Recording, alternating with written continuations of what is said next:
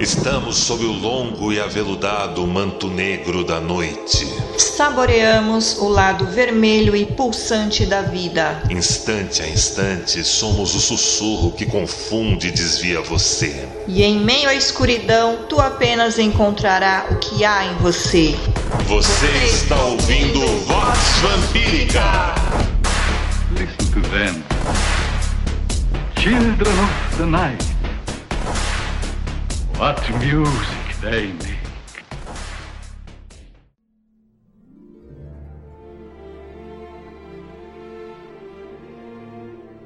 Filhos e filhas do Selvagem Jardim, bem-vindos à primeira edição de 2023 da Vox Vampírica. Muito obrigado aos apoiadores do catarse.me Redvamp por permitirem a continuidade e prosperidade de nossa jornada, iniciada ainda em 2006 e desde então, sempre, sempre junto de cada um de vocês, mais próximo de vossa aorta do que você jamais sonharia. Eu sei, eu sei, eu sei que todo mundo que é novo e chega nesse tipo de podcast querendo ler algo, ou melhor, escutar algo de puro, puríssimo teor nórdico, escandinavo e tal, sempre se decepciona um pouco. São aquelas pessoas que querem coisas como lamberem as gotas de suor de Ymir. É, eu sei. Se você não souber quem é Ymir na mitologia escandinava, dá um Google. Mais antigo do que isso, poderia haver alguma coisa? Acredito que não, pelo menos não nas fontes e textos consultados por mim. Já em relação ao que possa ter ocorrido num passado distante, num passado mítico anterior à Era do Ferro, e sequer foi relatado, deixamos no prado daquilo que é indeterminado. Indeterminado, indeterminável, palavra linda, linda de ser evocada e utilizada quando comemoramos 400 anos de nascimento de Blaise Pascal. Mas hoje ainda não é o dia de falarmos dele. Muita, muita gente chega junto do tema desse podcast de hoje porque está pesquisando aquilo que já está cansado de saber para reforçar seu próprio viés e dar na cara sem verniz daquele povo que não sabe nada de verdade, de verdade mesmo. Viés e enviesamento são um tema quase pornográfico. É sobre escolher o mais prazeroso sempre, o menos doloroso, o mais confortável e exatamente aquilo que te deixa sempre, sempre exatamente na mesma, onde geralmente todos se queixam de estarem. Chamamos isso de horizontalidades. Coisa desses povos de hoje que juram saberem escrever com futorque antigo e outros maneirismos, mesmo ninguém no mundo sabendo ou tendo certeza de como se faz realmente isso há uns dez séculos pelo menos. Só não resta mesmo o futorque novo, ainda que naquelas. E desses povos modernos, só resta o ressentir e se trancarem de trás das paliçadas, ou melhor, das bolhas sociais, para não serem tocados, sequer vistos, observados ou notados por quem enxerga além das suas meras aparências. Não passam de neopuritanos. Se você não sabe o que é um neopuritano, experimente pesquisar o excelente site Morte Súbita. Muita gente só está à procura de alguém que lhes dê licença de serem o que são ou que possa remover a tal licença da pessoa ser aquilo que acha que é. É bem estranho. E quando esses crescerem, ocuparem o lugar dessas pessoas que dão ou removem essa misteriosa licença da pessoa ser aquilo que ela acha que ela é. Essas pessoas parecem ter uma grande ojeriza a serem aquilo que acabaram sendo na vida. Tudo isso por conta do que? Sede de poder, claro.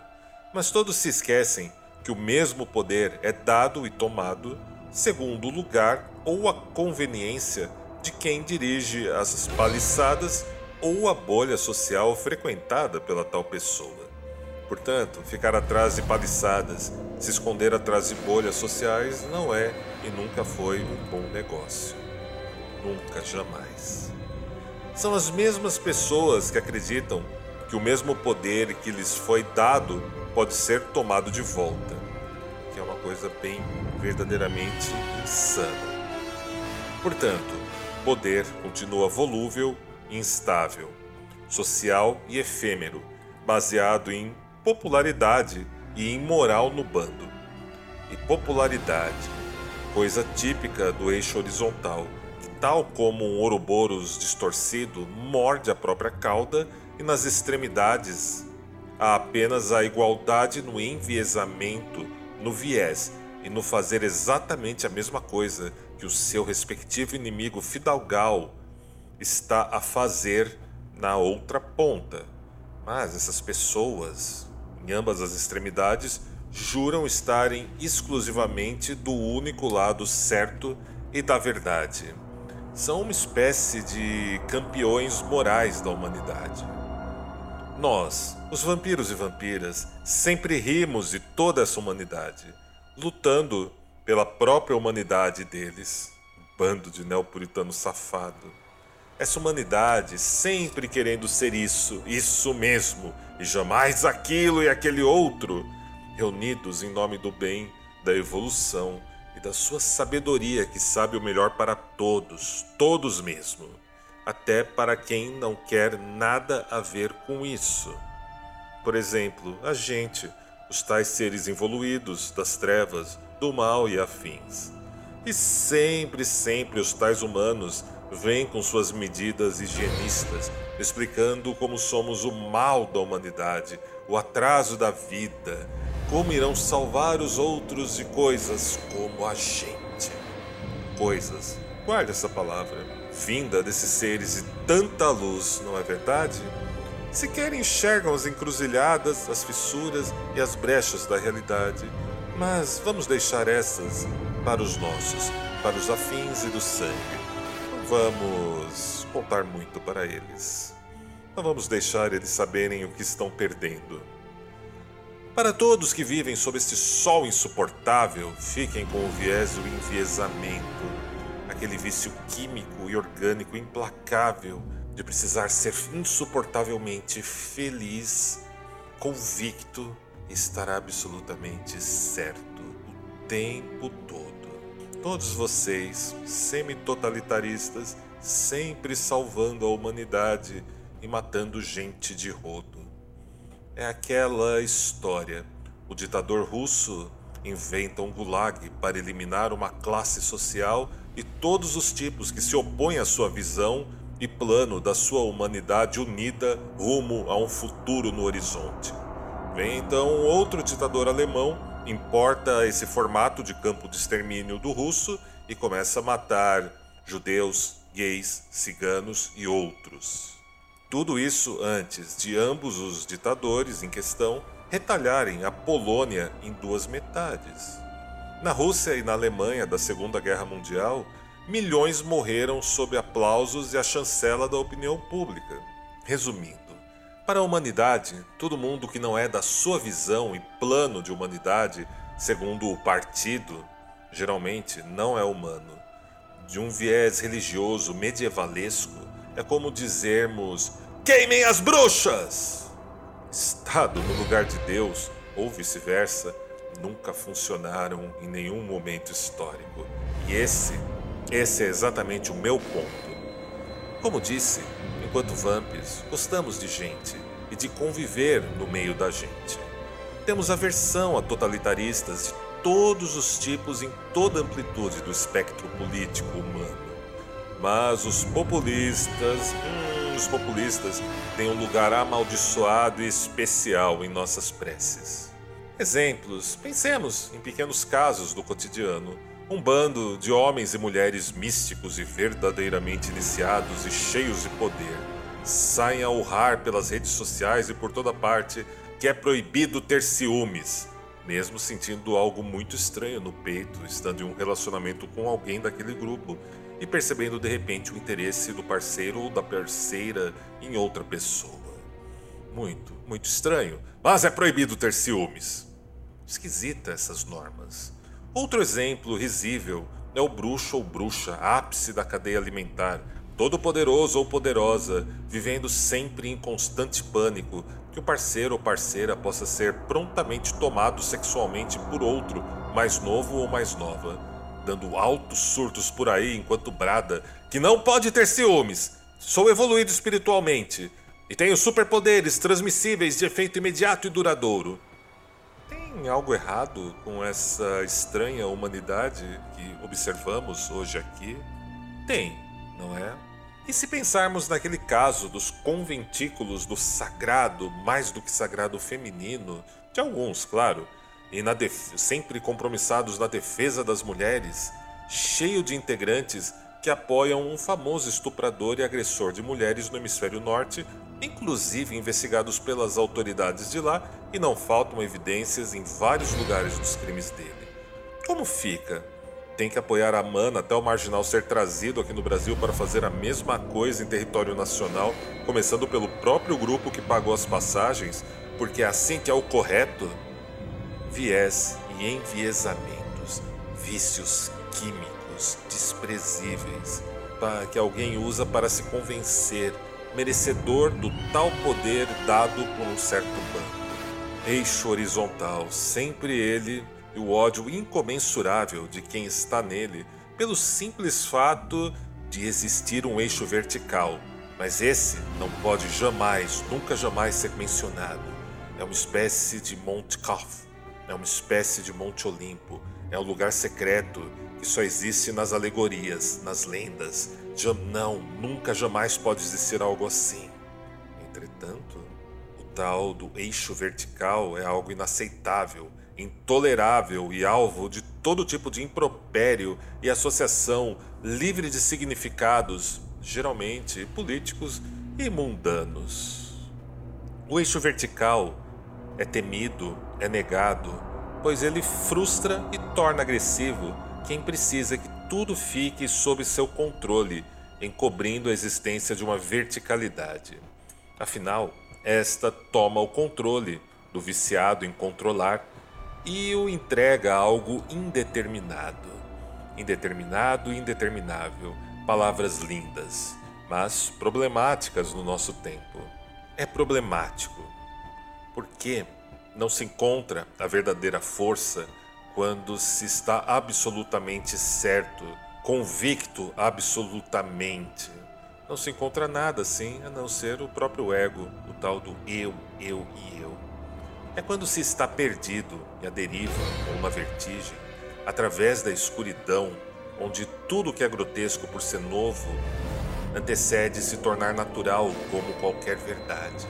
Isso não é exatamente um tipo de segredo, os sufis já sabem isso há muito tempo.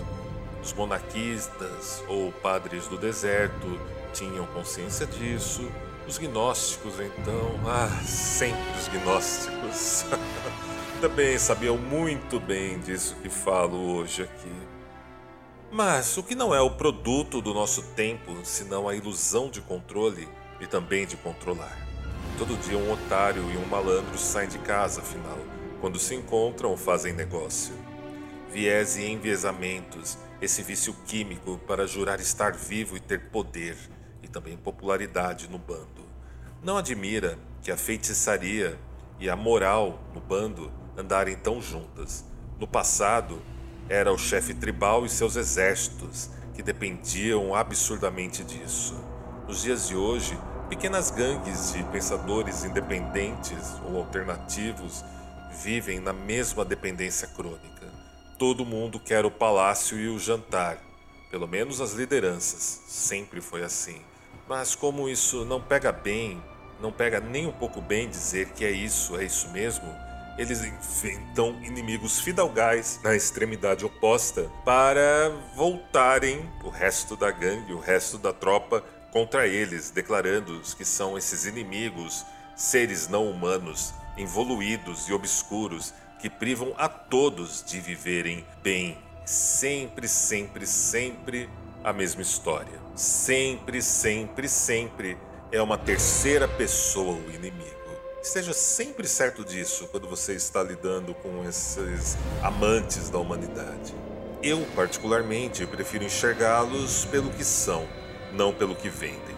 E sei lá, no fundo, a gente do vampirismo sabe por que essa turma da humanidade que embarca nessas brisas de o um mundo está sendo reconstruído estava indo para um lugar, foi desviado e agora voltará a ir para o único lugar certo possível, não passam de pagadores de contas e doadores de grana para caçadores de cabeças que digam e afirmem e lhes concedam o direito de serem quem acham que são. Nunca, quem sabe, de encararem aquilo que acabam sendo. Isso estraga a diversão, não é verdade? Também não curtimos muito a cara de ninguém que jura que o mundo vai ou já estava indo para algum lugar antes. Muita luz parece cegar esse povo. Mas não vamos contar isso para eles, certo? Deixem eles se divertirem, até nos seus supostos resgates espirituais de almas em reinos distantes e sombrios e gélidos como os nossos. É estranho ser a coisa na escuridão dos outros, mas veja o que são os mesmos outros que acreditam que a coisa na escuridão é uma terceira pessoa ou ainda que somos nós. Na prática, não somos, mas podemos usar essa porta e acesso que eles nos oferecem tão graciosamente e nos aproveitarmos disso. Apenas nossos buscadores e neófitos mais inexperientes entram no jogo deles, aceitando a oferta barata de serem o inimigo primitivo que merece ser exterminado pelo evoluído e bondoso bando de defensores da humanidade. Já os mais experientes dos nossos, da nossa gente que vive sob a lua e as estrelas, simplesmente toma dessa humanidade o que lhes convém para a nossa gente. É assim como sempre foi desde o Neolítico. A respeito dessa humanidade, suspeito que mencionar Frank Herbert, autor da saga Duna, possa nos oferecer uma direção de pensamento interessante. Eles não são loucos, eles são treinados para acreditarem, não para saber. A crença sempre pode ser manipulada, só o conhecimento é perigoso. Vampiros e vampiras gostam dessa pegada de conhecimento é perigoso, de fruto proibido. Isso me lembra Gnosis. É o nosso mistério do voo noturno também lembra que você deve morrer de si para si, e para isso é preciso viver, errar e acertar da sua própria maneira durante o tempo e o espaço de uma vida, coletando e reunindo as suas próprias experiências na adega da sua alma para conquistar tal verdadeiro poder. A dor ou o prazer que vem do atrito de tirar suas próprias lições, seus marcadores e suas variáveis de um repertório que se desvela e descortina no incerto suas próprias runas, tal como fez o grande Odin. Isso contraria e se opõe àquele papo de tradição rúnica continuada desde o século VIII ou antes disso até os dias de hoje. Isso não rola, pelo menos não de maneira linear ou nesse mundo. Dizendo isso, passo seguramente longe de invalidar o contexto, pois suspeito haver realmente uma consciência ou matriz rúnica pela somatória das minhas experiências nos últimos 15 anos junto das runas. Mas, pouco satisfeito, se é só para ficar com o que eu acho, decidi procurar evidências de algo semelhante em outros tempos e reinos. Vamos jogar algumas moedas e fazermos algumas apostas, portanto. Segundo o sábio Hakim Bey, pseudônimo do jornalista britânico Peter Lamborn Wilson, Pode-se dizer que para os analfabetos, o sonho é uma espécie de leitura, da mesma forma que é possível dizer para os alfabetizados que a escrita é uma espécie de sonho. E Hakim Bey pontua isso na obra Chuva de Estrelas, da Conrad Editora de 2004. A chuva de estrelas é o nome dado ao fenômeno de quando o nosso imaginário mergulha nas letras e sentenças de um livro que se derramam como estrelas cadentes, formando imagens oníricas diante do intérprete e desvelando uma outra realidade, tal como um sonho lúcido no seu próprio imaginário. Não duvido que Alan Moore, outro entusiasta do xamã como escritor moderno, concordaria, depois, claro, de mais uma caneca de cerveja em Northampton, que prontamente entraremos no contexto da magia narrativa mas isso, meu nobre amigo, minha nobre amiga, fica para um outro dia, para uma outra noite.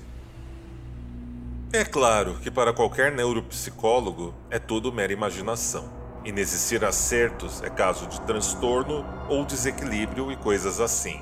Havendo acertos, é coisa de profecia autorrealizável, esquecimento ou mera probabilidade previamente calculada. É manha, é charme, é malandragem da pessoa. É ópio do povo, como determina a linha básica dessas abordagens.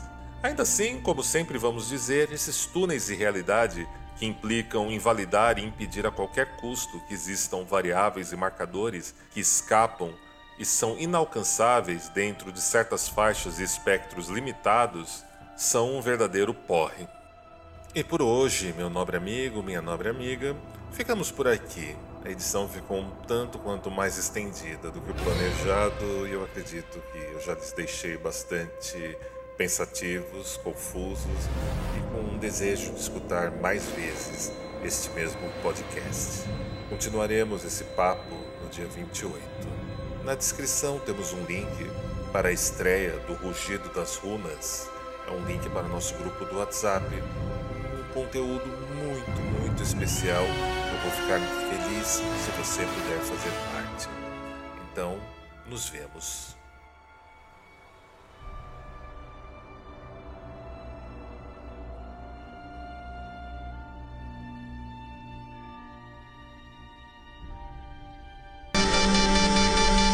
E agora entrego cada um de vocês a ela, a senhora da coroa de papoulas, que recebe cada um tendo feito o que quer que tenha feito, tendo vindo de onde quer que tenham vindo, em seu abraço marmório e deletério.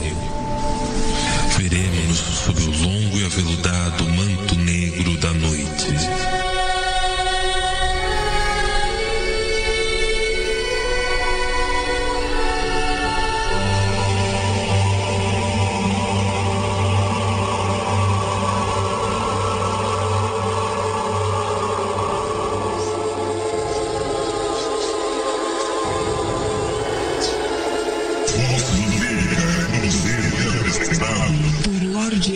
Por Lorde A e senhorita Shendra Sahasra.